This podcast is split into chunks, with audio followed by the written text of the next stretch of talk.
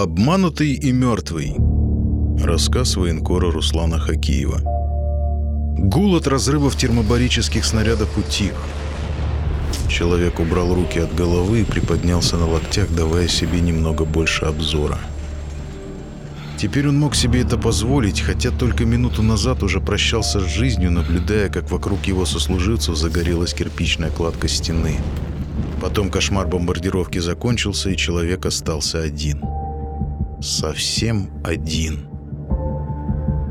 Он и раньше видел смерть, терял друзей и сослуживцев, но почему-то именно сейчас его разум наполнился какой-то запредельной ясностью. Рассказы политработников, казавшиеся ему простой и незамысловатой пропагандой, вдруг стали понятными и родными. Буквально за минуту он понял все, и в груди его зажегся огонь фанатичной любви к родине, которую он никогда не изменял, жене, которую он, конечно же, любил, но все равно изменял, к ветрякам, что усыпают близлежащие поля, и к парням, что лежали сейчас в несуразных позах, разбросанные беспощадным перепадом давления.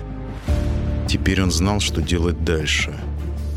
Сомнения растворились, исчезли, как и сгорели ресницы с бровями на его лице. Да, он не просто так остался жив в этом месиве из кирпича и солдатского мяса. Человек поднял свой автомат, проверил гранаты, перекрестился и побежал к выходу из подземного лабиринта заводских подвалов. Он во что бы то ни стало должен выполнить задачу и дать возможность своим братьям выйти из окружения и выжить. И он тоже выживет, обязательно. Выживет, чтобы вернуться к жене и дочке, родному дому в небольшой деревне на берегу мутной речушки. Выживет, чтобы увидеть там свою старую мать, выживет, чтобы сесть всей семьей под старой яблоней. Он выживет обязательно, и все окажется не напрасным. Человек не слышал выстрела.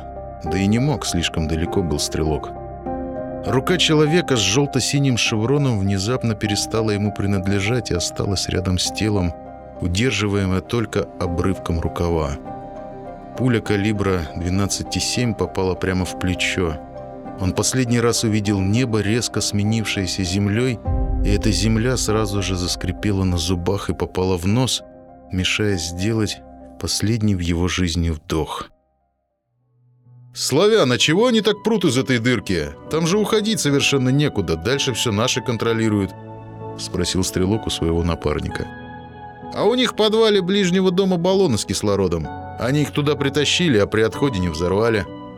Теперь хотят дом сложить и под шумок в другом месте выскочить. Да хрен им по всей морде, дом хороший, его еще отремонтировать можно. Хозяйственный ты, Славка, я вот не такой, я больше натура романтичная. Вот, например, я, когда того упыря стрелял, целую поляну красных цветов заметил. Маки, скорее всего. Ну или тюльпаны. Как территорию зачистим, обязательно сфотографирую.